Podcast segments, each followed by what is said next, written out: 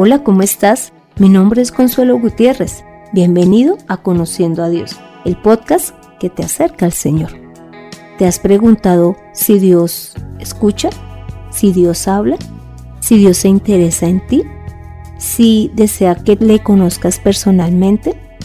En este podcast entenderás lo que Dios tiene para ti. Prepárate para que tus ojos sean abiertos, para que tengas sanidad física y espiritual y para que conozcas el propósito para tu vida. Y todo esto sin importar cuál sea tu condición de vida.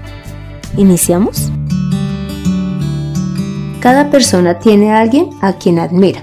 Algunos cercanos, como son los padres, el hermano, un compañero de estudio, de trabajo, pero también tenemos personas lejanas, como son los artistas, los deportistas, un científico, y buscamos información de ellos con el fin de imitarlos, y los seguimos continuamente. Te cuento que en mi adolescencia admiraba a Stephen King. Este es un escritor de libros de terror y misterio. Buscaba leer todos los libros que él hubiese escrito. Pero te cuento que a la fecha no he podido hablar con él. ¿Será que existe alguien más importante que las personas que admiramos? ¿Alguien a quien sigamos y esté con nosotros eternamente? ¿Qué opinas de Jesús? ¿Qué idea tienes de él? Tal vez que es un hombre, un profeta, un semidios. ¿Alguien a quien se le puede seguir? ¿Lo consideras cercano o lejano? ¿Te gustaría conocer más de él? Ven, hagámoslo juntos. Pero no lo hagamos basados en lo que nos han mostrado de Él en Semana Santa, en Navidad o lo que hemos escuchado, sino basados en lo que dice la palabra del Señor. Iniciemos leyendo Romanos 9, versículo 5.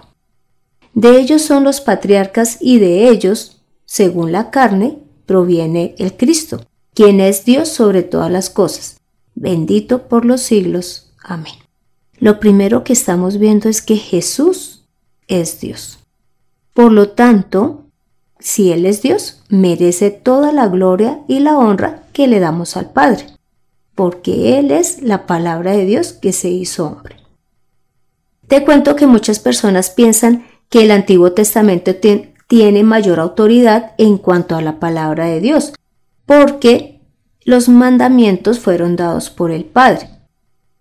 Y que el Nuevo Testamento no tiene el mismo valor, porque es Jesús quien los da.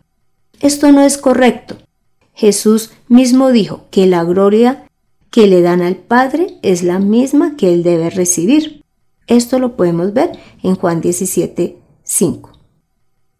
Lo segundo que vamos a conocer de Jesús es que Él es Hijo de Dios. Leamos Lucas 9:35. Entonces salió de la nube una voz que dijo, Este es mi Hijo, mi escogido, escúchenlo. Te estarás preguntando, si Jesús es Dios, ¿cómo es que también es Hijo de Dios? La razón es que la palabra de Dios fue la que se hizo hombre, mas no fue todo Dios quien tomó la forma humana. Esto lo podemos ver en Juan 1, versículo 1 y 14. En el 1 dice, en el principio era la palabra y la palabra era con Dios y la palabra era Dios. En el 14 leemos, y la palabra se hizo carne y habitó entre nosotros, y contemplamos su gloria, como la gloria del unigénito del Padre, lleno de gracia y de verdad. Te voy a dar un ejemplo para que sea más fácil entender por qué Jesús, siendo Dios, también es hijo de Dios. Y es el siguiente. Es como cuando a ti te sacan un pedacito de tu cuerpo para una muestra médica. Esta parte tendrá todas las características tuyas, tu mismo tipo de sangre, tu ADN, inclusive va a mostrar si tienes alguna enfermedad. Y ningún médico podrá decir que es de otra persona. Es por esto que siendo Jesús la palabra de Dios, no deja de ser Dios, pues forma parte de Él. Lo tercero que vamos a ver es que Él es la imagen del Dios vivo. Leeremos Hebreos 1.3. Él es el resplandor de la gloria de Dios, es la imagen misma de lo que Dios es. Él es quien sustenta todas las cosas con la palabra de su poder. Después de llevar a cabo la purificación de nuestros pecados por medio de sí mismo, se sentó a la diestra de la majestad en las alturas. En esta porción está mostrando que Jesús es el resplandor de la gloria de Dios y que es la misma imagen de Dios. Así que si tú deseas conocer a Dios, conoce a Jesús y ahí estarás viendo al mismo Dios. Lo cuarto que vamos a ver es que Él es Rey de Reyes y Señor de Señores, para lo cual leeremos Apocalipsis 17:14. Pelearán contra Él el Cordero y el Cordero los vencerá, porque Él es Señor de Señores y Rey de Reyes. Y los que están con Él son llamados y elegidos y fieles. ¿Ves? ¿Tú conoces algún rey? ¿Tú conoces el presidente del país más importante del mundo? ¿O has escuchado de él? Pues quiero decirte que Jesús está sobre esa persona, porque Él es Señor de señores y Rey de reyes, no Rey de un país, sino de todos. Y lo quinto que veremos es que Él es el esposo de la iglesia, para lo cual leeremos Efesios 5 del 25 al 27. Maridos, amad a vuestras mujeres, así como Cristo amó a la iglesia y se entregó a sí mismo por ella, para santificarla, habiéndola purificado en el lavamiento del agua por la palabra, a fin de presentársela a sí mismo una iglesia gloriosa que no tuviese mancha ni arruga, ni cosa semejante, sino que fuese santa y sin mancha. Puedes observar que acá Jesús está haciendo con la iglesia como haría con una mujer como con una persona? Es que no se está refiriendo a qué iglesia sea el edificio al cual nosotros entramos o vemos desde afuera, sino se está refiriendo a las personas que están en él y que creen en él. Por eso es que los puede santificar, los puede presentar a sí mismo y los ha hecho sin mancha y sin arruga. Esto es lo que Jesús ha hecho con nosotros. Retomemos. Entonces hemos visto que Jesús es el mismo Dios, es el Hijo de Dios, es la imagen de Dios mismo, es el Rey de Reyes y Señor de Señores y es el esposo de la Iglesia. Como sexto punto veremos que Jesús es el sumo sacerdote, para lo cual leeremos Hebreos 7 del 26 al 28. Porque tal sumo sacerdote nos convenía, santo, inocente, sin mancha, apartado de los pecadores y hecho más sublime que los cielos que no tiene necesidad cada día como aquellos sumos sacerdotes de ofrecer, primero, sacrificios por sus pecados y luego por los del pueblo, porque esto lo hizo una vez y para siempre, ofreciéndose a sí mismo. Porque la ley constituye sumos sacerdotes a débiles hombres, pero la palabra del juramento posterior a la ley, al Hijo, hecho perfecto para siempre. ¿Ves este sumo sacerdote? Que se entregó a sí mismo y para siempre y no necesita ofrecer la sangre de los animales? Ese es el, sumo sacerdote que Dios nos ha proveído a través de Jesús. Como séptimo punto veremos que Jesús es hombre. Leeremos Filipenses 2 del versículo 5 al 8, que dice, Haya pues en vosotros este sentir que hubo también en Cristo Jesús, el cual siendo en forma de Dios no estimó el ser igual a Dios como cosa que aferrarse sino que se despojó a sí mismo tomando forma de siervo, hecho semejante a los hombres, y estando en la condición de hombre, se humilló a sí mismo, haciéndose obediente hasta la muerte y muerte de cruz.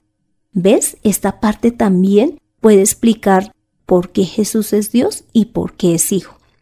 Y es porque Él no estimó el ser igual a Dios como algo a que aferrarse, sino que se despojó y se hizo siervo haciéndose hombre. Por eso es que Jesús lo vemos en las escrituras como alguien que tuvo hambre, que se cansó, que durmió, que inclusive se disgustó muchas veces, porque Él era hombre. Y por eso es que Él nos puede entender a nosotros como hombres y por eso es que puede ser sumo sacerdote. Y además puede ser nuestro Salvador, que es el octavo punto que veremos de Jesús. Leeremos Mateo capítulo 1 del versículo 20 al 21. Y pensando él en esto, he aquí un ángel del Señor le apareció en sueños y le dijo, José, hijo de David, no temas recibir a María tu mujer, porque lo que en ella es engendrado del Espíritu Santo es. Y dará a luz un hijo, y llamarás su nombre Jesús, porque él salvará a su pueblo de sus pecados. Acá Jesús se está presentando como el Salvador. Y nos quita los pecados, no solamente al pueblo de Israel, sino a toda la humanidad. Veamos el noveno punto. Y es que Jesús es la luz y la vida de la humanidad. Leamos Juan 8, versículo 12. Jesús se dirigió otra vez a la gente diciendo, Yo soy la luz del mundo. El que me sigue tendrá la luz que le da la vida y nunca andará en oscuridad.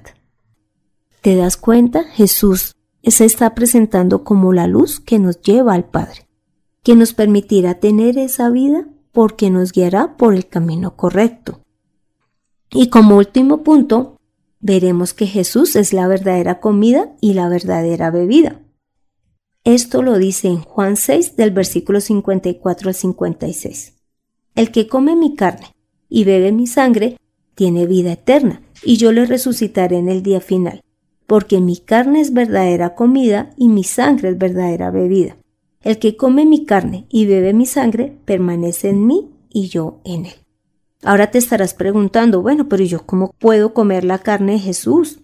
¿Cómo puedo beber su sangre? Pues te voy a explicar. La carne de Jesús se come cuando tú lees la palabra. Y la sangre de Jesús se bebe cuando has creído en el sacrificio que él hizo en la cruz. Te pregunto, ¿la persona a la que admiras se parece en algo a Jesús? ¿Él es tu alimento? ¿Él es tu salvador? Yo creo que no. Ni tampoco las personas a las que yo admiraba alcanzan a ser como Jesús. ¿Será que vale la pena seguir a Jesús? ¿Será que vale la pena que nos convirtamos en esos admiradores? ¿Tú quieres conocer más de Jesús? te diré cómo hacerlo.